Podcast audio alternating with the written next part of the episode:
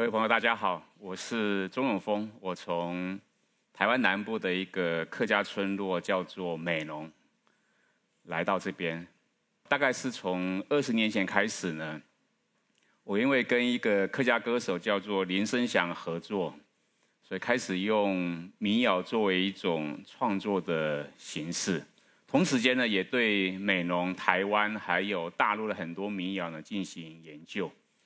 所以讲今天呢，就呃邀请各位呢来上这一条民谣之路了，来做一些参访，甚至是一些溜达。那么首先呢，我要给各位看这一首广州地区的童谣。当然，这首童谣呢，最好还是能够用广东话来念。但我后来我用客家话来念呢，其实差不了太多。我来给各位念一下：生前哈十八家。走走红虫梦水法，莫米煮煮奶沙，莫冲水水天下，莫吹湿湿树芽。各位，他讲什么东西？他其实是在从一个小孩子眼光呢，来取笑一个新嫁的一个小姐。那么他嘲笑这一个新嫁娘呢，在面对新的夫家生活的艰辛。所以每天早上起床的时候呢，发现呢米缸里面是空的。怎么办呢？只好煮泥沙。晚上睡觉的时候呢，家里面呢家徒四壁，怎么办呢？睡天下。那么呢，晚上要下厨煮菜的时候，发现呢连菜都没有，怎么办呢？去树下采一些，也许是树的芽来煮。这个童谣里面呢，你似乎会看到某一种的挖苦，可是你在进去看的时候呢，它似乎是有一种对于。穷苦人家生活的一种体谅，还有呢，对于某一种不可得幸福的一种谅解。我后来跟很多朋友讲，如果当年金庸在写啊这个《天龙八部》的时候，写到里面的丐帮的之前，如果他对这一首童谣有所理解的话，他也许会把这一首童谣呢当做是天下丐帮的帮歌。你想想看，这不就是我们穷苦人，甚至是家徒四壁人，关于我们人生的最佳的一个注解吗？这个当做是丐帮的帮歌，我想我没有找到比他更贴切的。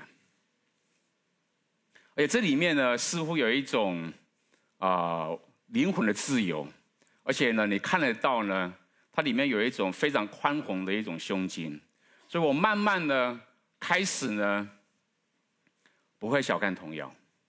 我们再来看这一首我小时候耳熟能详的一首童谣。这个童谣我小时候也不觉得有什么样的了不起。那么这里面的这首童谣的主人翁呢是伯劳鸟，就这种鸟。每一年呢，秋天秋收的时候呢，啊，这种鸟就会来到我们的农村。那这个时候呢是伯劳鸟的繁殖季。所以你每天早上起床的时候呢，在你家的前庭后院呢，这种伯劳鸟呢就叽叽喳喳、叽叽喳喳。伯劳鸟叽叽喳喳也是一种非常寻常的呃生态现象、自然的景观。可是呢，当你从一个童谣心灵来看的时候，哇，不得了！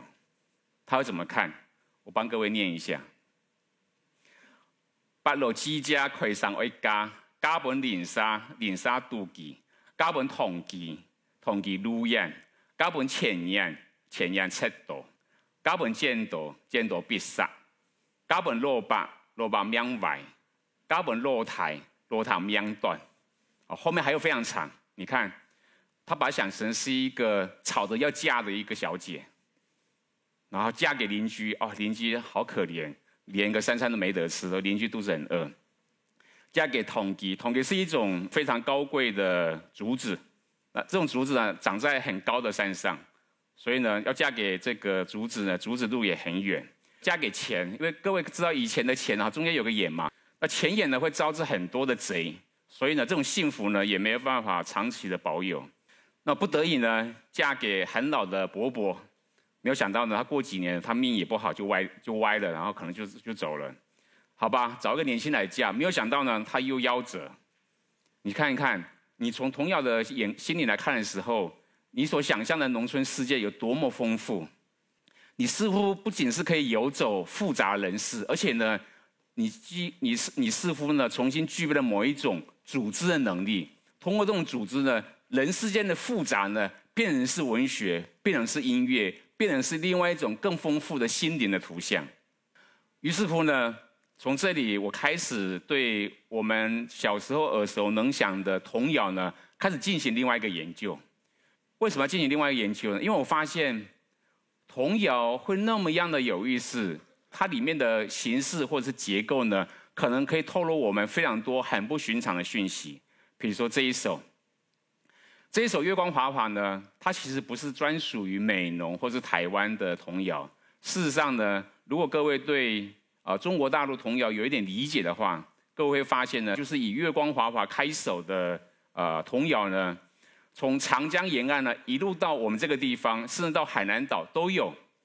所以我的研究也许可以这样证明呢：月光华华可能是华人的童谣系统里面的最会跑的一首童谣。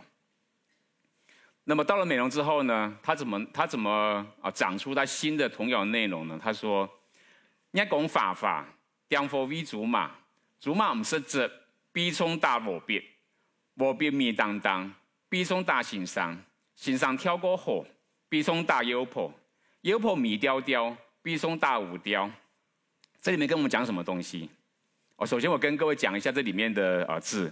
第一句的祖马就是呃母猪，祖马不吃这这是什么东西呢？这就是我们以前养猪的时候呢，通常都是把剩菜剩饭加一点番薯叶煮在一起，这叫整。祖马的胃口不好，怎么办呢？他于是乎呢，拿起枪来打我鳖。我鳖是什么呢？麻雀。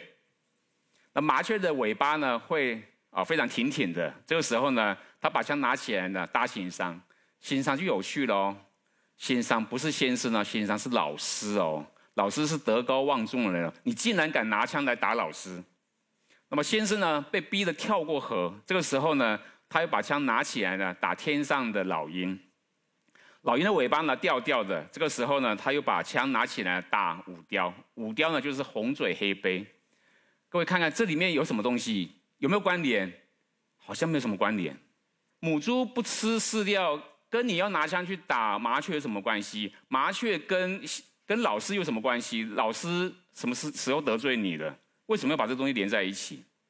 所以第一个，他似乎是在嘲笑成人世界的某一种逻辑。我们在成人世界里面讲话一定要有逻辑，逻辑里面牵涉到某一种价值观、某一种伦理观，我们才有办法讲话。可是小孩子呢，根本不理会你这些逻辑，所以第一个童谣是跟我们成人世界的逻辑呢在开玩笑的。这种开玩笑其实是有某一种非常深刻的呃文学跟人类学的意义的。我们再来看这一首童谣呢，你有没有发现第一句话的最后一个受词是不是第二句话的主词？以此类推，这个在文学研究里面呢叫做顶真格。就是头尾相咬的一种格式，叫做顶真格。小孩子的记忆力不会太好，你哪可能要求他背好四书五经？所以呢，这种童谣的格式很有趣。你要只要记住前面第一句，第二句就可以见想得起来。第二句你念出来之后，第三句你就想得起来。所以头尾相连，解决了小孩子记忆力不足的问题。再下来，我们来看它的韵哦。两佛为主马，必中打楼别。逼中打五雕，为什么要压短韵？各位想一想，小时候你在念童谣的时候，你不会像现在这个样子规规矩矩的坐着来念童谣吗？你一定会有动作，蹦蹦跳的，蹦蹦跳跳的，上气不接下气，你不可能发太多的长音。这个时候你要发短韵，你才办法解决这些问题。我当我这样想的时候，我就开始发现说：哇，这童谣真的是很不简单。而且呢，各位可以看一看。它里面呢，经常会把这个社会里面的德高望重的人物呢拿出来开玩笑。只有在童谣里面呢有这种特权。这种童谣里面的反叛精神呢，后来也一定程度被很多的民谣所吸收。所以为什么我们看到非常多地方的民谣呢，会对一个地方的现实有很多的嘲弄甚至批判？我觉得来自于最原始的童谣里面的这个批判的精神。那么这种批判的精神呢，其实呢，在正统的文学史上呢，一直不被承认。那么，尤其是在中国，中国我们知道，自有《诗经》之后呢，后面有孔子，有历朝历代的经学家，他们对于建立整个社会的伦理制度呢，有非常重要的任务。各位想一想，他们怎么可能可以让这种童谣里面的一点点的反叛性质被诠释出来呢？所以，一直要到上个世纪初的啊白话文学运动的时候呢，才开始有人觉得说，嗯。我们也许不应该用这种经学家的框架呢去理解我们自己的民谣。当时呢，最被争辩的呢是关于这一首出现在啊《诗经》的《国风·招南篇》。国风是指各地的这个民谣。那么这一首讲什么东西呢？我们来看一下。也有死郡，白毛包之；有女怀春，即似幼之。林有朴树。也有死路，白毛捆树，这个叫捆。白毛捆树，有女如玉。哦，这上面这四句话哈，大概没什么问题。就是说呢，在野外呢，有一只被打死的鹿子啊，野鹿，那用白色的毛呢把它包起来。那么村子里面呢，有女已经到了这个呃思春的十七八岁了。那么村子里面呢，有非常英俊、非常优雅的年轻人呢，开始要追求她。那么林子里面呢有灌木，就朴树；那么野外呢有死路。好，这个都还好。我们看到最后三句话，他说呢：“疏而退退兮，哦，这个要念退。疏而退退兮，无感我睡兮。睡是什么意思呢？睡就是我们身上的配件。而前面说呢，疏而退退兮，你说慢慢的、徐缓的把衣服脱下去，不要呢。”不要呢啊，让我身上的配件呢发出声音来。然后最后一句，无死蟒也吠，蟒就是很凶恶的野狗，不要让野狗呢也叫。哎，你这样讲起来，好像是说在林子里面呢，好男好女碰在一起，然后呢他们两情相悦，他们不希望呢被村子里面人发现，所以他们要静悄悄的，不要惊动大家，不要让狗也吠了。大约这么一件事嘛。这个如果用我们今天的想象。你每天都发生在我们的很优雅的公园，甚至是一些荒郊野外，这个事情都是非常自然的事情。可是呢，我们来看一下我们历朝历代的经学家是怎么说的。这个呢是正选的《诗笺》，《诗诗笺》他说呢：“真女欲及事以礼来，你要有礼数来哦。”但是呢，很不幸呢，这个英俊潇洒的年轻人呢，动作很快又没有礼呢，他几乎是像一个要强暴的男人一样哈。咄咄逼人，然后朱熹是这么说：“他说呢，此章呢乃述呢女子呢拒之以辞，就跟你讲了，你不要来，再来就是性侵了。要你呢徐徐来，不要动到我身上的配件，不要打扰我带过来的我们家里面的狗。然后呢，用这话来跟你讲说：哦，你不要哈做超过礼数的事情。最后一句话。”其炳然不可犯之意，盖可见矣。哦，怎么变这样？所以呢，上个世纪初的白话文学运动里面呢，有一个充满批判精神的一个啊，中国非常重要的一个文史学家叫顾颉刚，他就说了，他就开玩笑说呢，于是呢，怀春之女呢变成了贞女，即是呢也变成强暴之男。情投意合呢，就变成了无理的结界。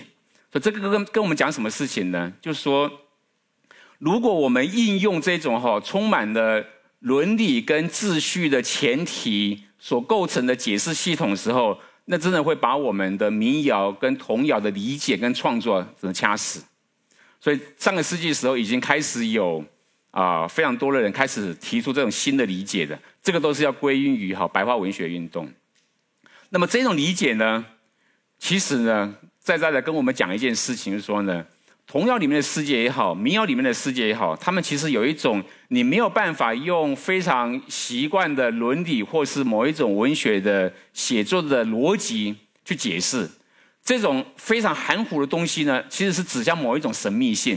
这种神秘性呢，它其实是有一种非常大的一个文学领域呢，邀请我们重新去踏勘，重新去理解。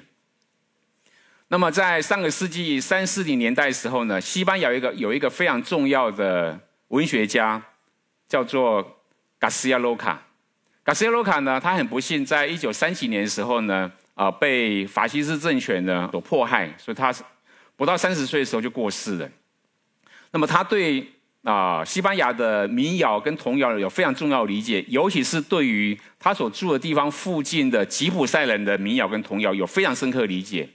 他讲过一句很重要的话，他说呢：“只有神秘才能够让我们有办法活下去。”卡西亚罗卡呢，他不是只有讲这些罗童谣或者是民谣的重要性而已，他甚至呢还把它转成是现代文学创作里面呢非常重要的一个资源。我们来看几个例子。卡斯罗卡写了一个很简单的一首啊诗呢，叫做 “Keep it going”，就是让他继续跑的意思。那么这首诗里面呢，牵涉到一个东西。叫 bad water，bad water 是什么东西呢？我们小时候可能都在农村里面玩过。那么农村里面我们玩呢，除了去山里面，一定是去溪边。那么溪边呢，啊，我们通常会有个地方呢，会引起我们大注意，就是呢，一条溪冲下去的时候呢，旁边有个很大块的石头把它拦住了，所以在这个石头后面呢，会有逆流的水。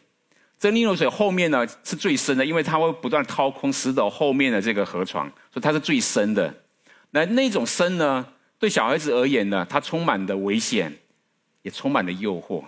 所以他用这个意象呢，我们小时候非常习以为常的这个意象呢，写了一首我觉得既简单但是又复杂的诗。他怎么说呢？他说每一首歌是爱的回水，哇！爱情不是只有甜蜜啊，爱情还有诱惑，爱情还有危险的，这叫做爱情呢。所以每一首歌呢是爱的回水。他说每一颗心呢是时间的回水，什么样的时间呢？打劫的时间。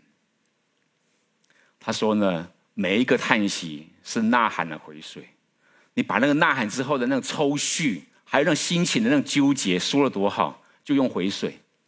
我第一次看到这首诗的时候，我真的没办法理解，说你怎么会用回水来写这个东西？可是你一定得回到，不仅是回到你的童年，你还得回到童谣关于这个世界的感知跟理解方式的，你才可以抓出来。从回水到爱情，到时间，到星星，到叹息，到呐喊的这一连串，觉得不可思议的连接。所以这一首诗呢，我觉得就一个创作者而言呢，我觉得真的是一个特技表演。你怎么可能可以用一个回损去讲爱情里面那么复杂东西，而且没有几个英文字？我们再看另外一个他的例子，叫哭喊。哭喊也再简单不过啊！什么叫哭喊？这里面讲什么东西呢？就是讲啊，各位可能会住在某一些啊村子里面，村子里面两边有山，住在山村里面。山村里面呢，如果这个两边的山呢隔不是很远的时候，你这边哭，那边很快就听得到嘛。这个是我们住在内山地区或浅山地带呢，每天再不再不寻常的一些事情，总会有孩子哭嘛，总会有家里打闹嘛，总会有妇女啊在跟小孩在跟丈夫或小孩子在争辩的时候，会发出很大的哭喊的声音嘛。可这个是再寻常不过的事情。可是卡塞罗卡怎么怎么理解？他说：“哭喊的湖，从这山传过那山。”哦。哭声像一个湖，像一个湖。他说呢，从橄榄树呢升起一道黑红，在蓝叶上，啊叫了一声。这句话像一把中提琴的弓，在哭喊，引发风的长弦震动。你看哦，他把这个哭声呢想是拉动中提琴的一个弓。而且通过这个弓呢，整个山谷里面的风都震动了。我觉得很不可思议，他怎么会这样想？啊的一声，这个时候呢，山里面住在洞里面的人们呢，端着端着他们的油灯就出来看，到底是怎么回事？再寻常不过的山村里面的一个情景。可是，卡西亚罗卡这么写之后呢？你得到一个新的一个理解，所以呢，你不会这么样的去看待这些村村里面，你觉得说这个东西是挺无聊的，你开始会得到一些非常惊讶的眼光去看待你再习以不过的这些啊村子里面的场景。那这里面呢，似乎跟我们讲了很多东西。我觉得这个冲击有可能回到创作吗？有可能让我们在这个创作里面可以走上一条不一样的道路吗？所以后来呢，我决定用这个前面所讲的这个月光华华呢，来写一首非常当代的一个啊议题。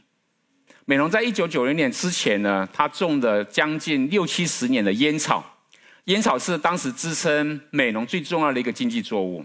可是，在一九九零年的时候呢，台湾决定要加入 WTO，那么要加入 WTO，一定要得到美国政府的支持，所以台湾政府呢不得不开放台湾自身的烟草市场。一旦开放呢，美国这种大农制度所生产的价。品质不比我们差，但是价格是远比我们低的烟草呢，长驱直入。所以美农的烟草呢，不到三年就收起来了。农民也不是不知道，所以农民开始要想说，那没有烟草之后我们怎么办？所以农民开始想，我们下一个有可能的经济作物。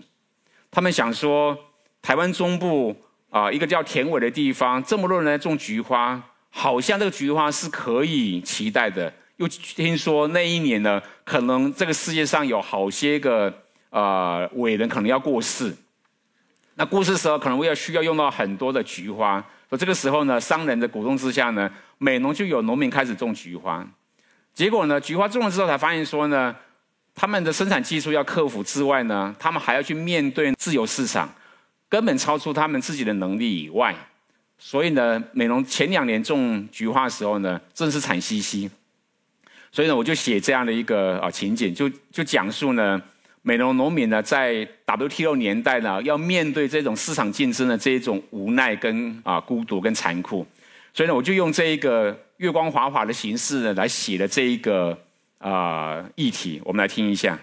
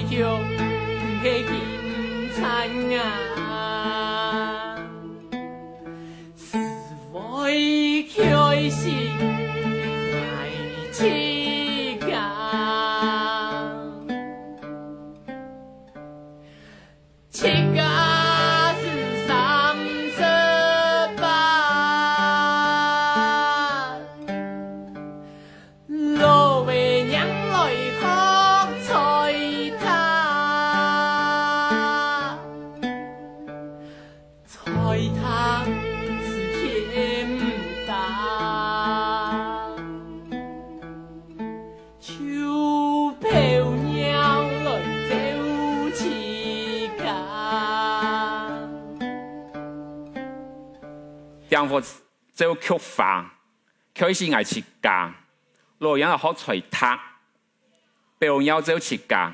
啊，客家话的自己要念自家，所以说压啊的短韵，才发现说哦，原来童谣创作不那么容易。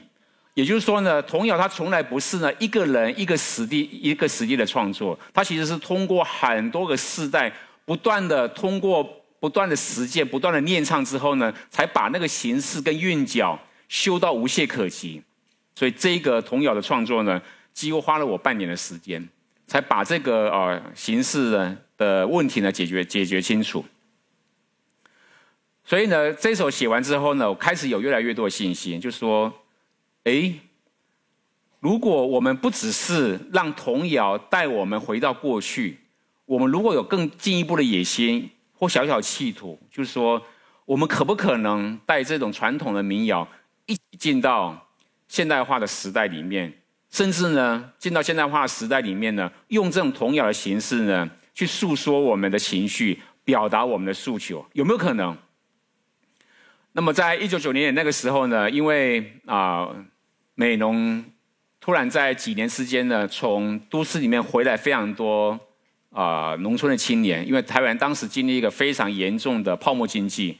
都市里面的生活费飙高之外呢，啊，工厂外移，所以导致都市里面的啊，他的竞争力不是很好的农村青年呢，没有其他的路，只好返回农村。所以当时呢，他们返回农村之后呢，没有老婆可以娶，所以后来在一九九年代开始呢，台湾大量的农村青青年呢，去到东南亚各国，迎娶了非常多的，就我们后来所谓的外籍新娘。那么，在一九九零年到一九九五年呢，光是美容这么小的地方呢，平均一年嫁进来三百个外籍新娘。最早是从印尼，后来从柬埔寨、越南嫁到美容来。嫁美容来之后呢，其实对美容形成一个非常大的一个社会负担。这负担就是说呢，除了家庭问题之外，外籍新娘有各式各样的适应的问题，而且我发现呢，政府呢一点办法都没有。当时因为我在美容做这个地方工作，所以我就开始跟几个朋友呢集结起来，我们就觉得说，我们应该为他们做点什么。所以当时呢，我们就为他们开了一个识字班，最起码得要让他们能够有起码的读书识字的能力嘛，要不然他们骑摩托车去到镇上才知道这些招牌是写什么东西，要邮局里面去开户才知道要怎么填写那些资料嘛。所以于是乎就成立这样的一个识字班。当时我们觉得说，哎，我们师傅有需要帮他们写一首歌，而且呢，不是从我们。台湾社会的角度来写这个诗诗字班，这应该是从他们的角度来写这个诗字班。那么这个我怎么写呢？我设想说，他们刚来台湾的时候，一定是心情很容易很难平衡嘛，所以这首歌应该要有某一种抚慰人心的作用。也就是说呢，它要能够，它要能够镇魂，要能够收惊。这个时候呢，我发现到呢，其实我们的童谣里面呢，真的有那么一首歌是专门来收魂用的。各位可以看到这一个图片，这个新闻呢是去年呢我从报上看到的。我们看字面上哈，天黄黄地黄黄，我家有个夜啼郎，出外君子念一遍，保证睡到大天光。这个电线杆的对面的这一家人呢，有一个小孩子每天晚上哭，所以周妈妈呢呢就写了这个童谣，就把它贴在他们家门口的电线杆上面。三天之后，孩子晚上从此平安。所以这叫收件用的童谣。这个呢，这个童谣呢，其实是在中国大陆每个地方都有。那其实里面的字句呢，有一点点差异，但是呢，大同小异。所以我就用这一个啊收金的童谣呢，写了这一个日久他乡思故乡。而且呢，当时为了要让这个外籍新娘呢可以很方便上，所以这一首呢是我第一次呢用普通话所写的童谣格式的创作。我们来听一下。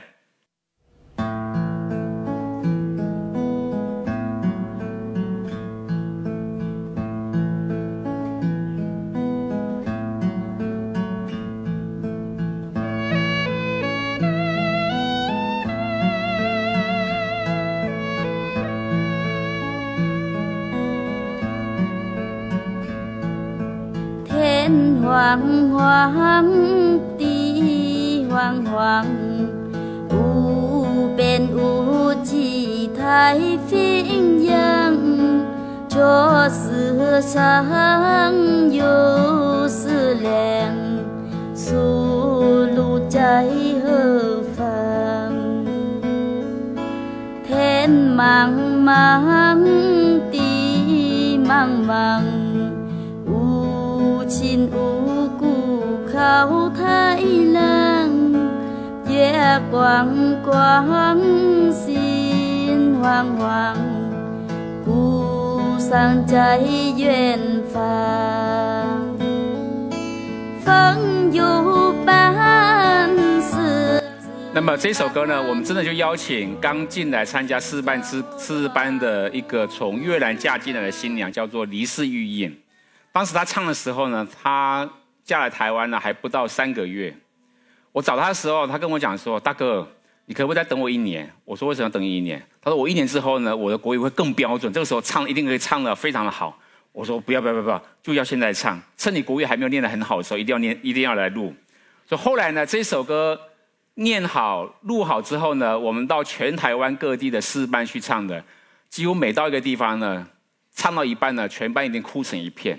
所以有那么一阵子，有几年了，这首歌呢被戏称为是台湾的外籍新娘的国歌，这是真的。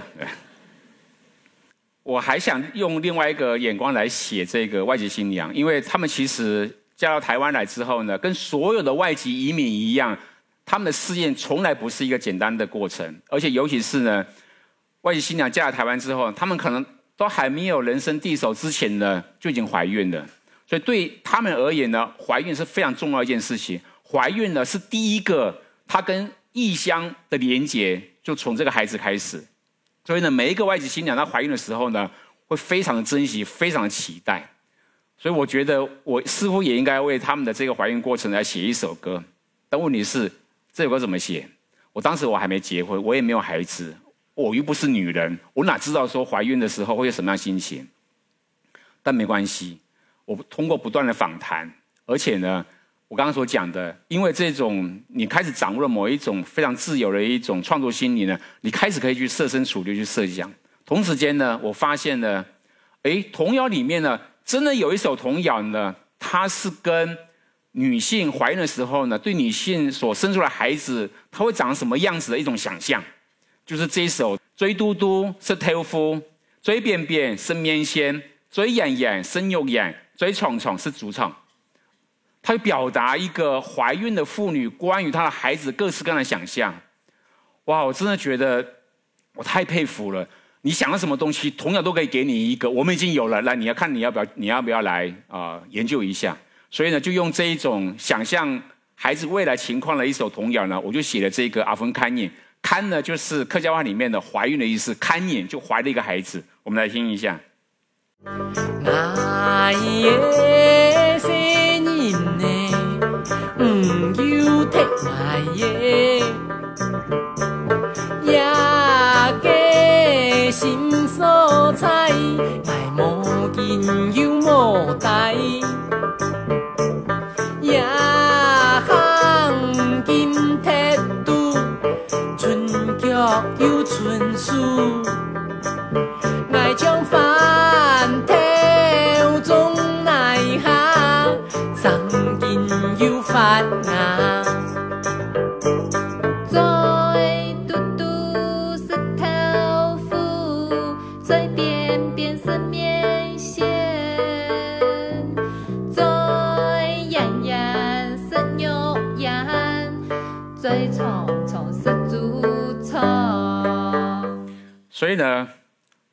觉得我们不只是让民谣呢带我们呢重返过去，甚至我觉得我们也可以带着民谣呢，就像带着我们各式各样的传统，我们一起进到现代化的时代。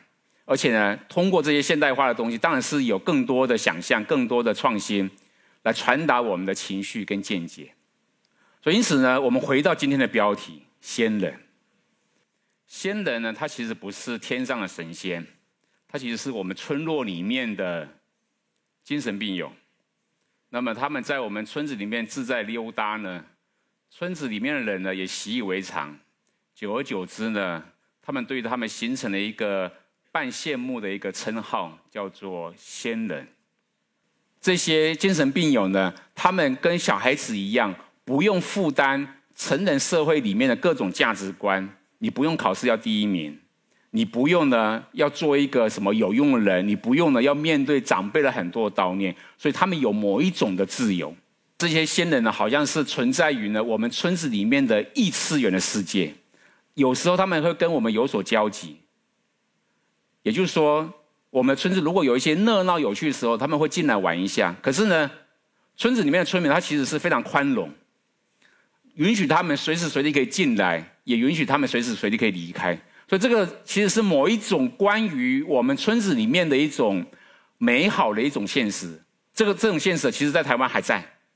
也就是说呢，我们村子里面可以容许很多人，他可能可能没有办法长进，他可能没有办法像我们这样可以扛起什么生产的任务，扛起村子里面的价值观。没关系，我们村子里面呢有这种包容度，可以让你自由自在。所以这个也许是更讲某一种呢，我们关于村落的理解。这种村落理解呢，已经不是我们所过去所理解的只是一个前现代就完的，我觉得没有那么简单。所以因此呢，我也觉得我必须要用创作呢来回应我关于这个仙人理解。于是呢，就写了这一首《仙人游庄》。各位可以注意到标题下面我写了一个“献给精神医师胡彦忠”。我当时在写的时候呢，在台中认识一个一家精神医院的院长。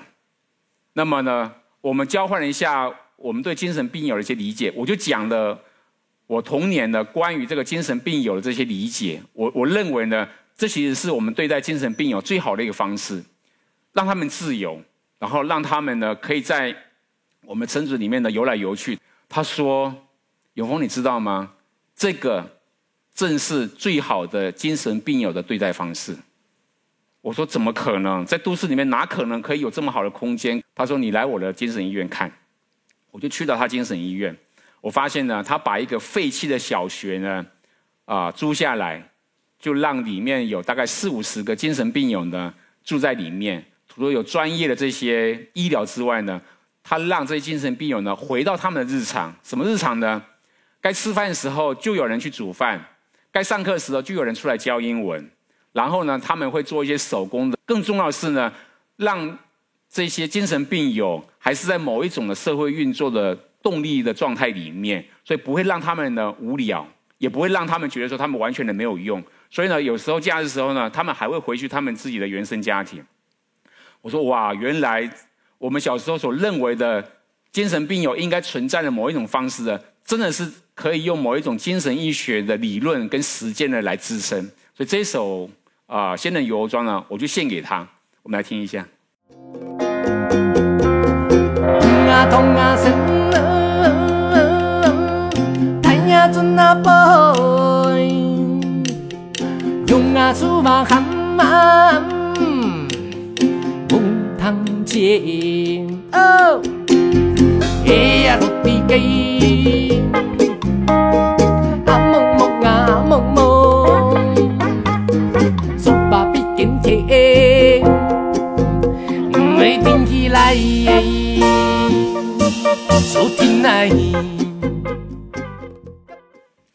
也就是说呢，如果我们可以有这种心年时候呢，我们其实呢，我们不必要羡慕仙人，我们不必要羡慕童童谣里面的这种自由，我们其实呢，可以慢慢的通过这些理解呢，可以到仙人跟童谣的某一种状态，就是一般人呢到不了的孤独跟自由。这种孤独跟自由其实是一体两面。那么，也正是这种孤独跟自由呢，似乎也紫色了一件在创作里面的很重要一件事情，就是在创作里面呢，你的发现通常带着某一种的孤独，你的发现里面呢又隐含了某一种自由。这正是童谣所教给我的这么东西这么多东西里面的最重要的一句话。谢谢各位。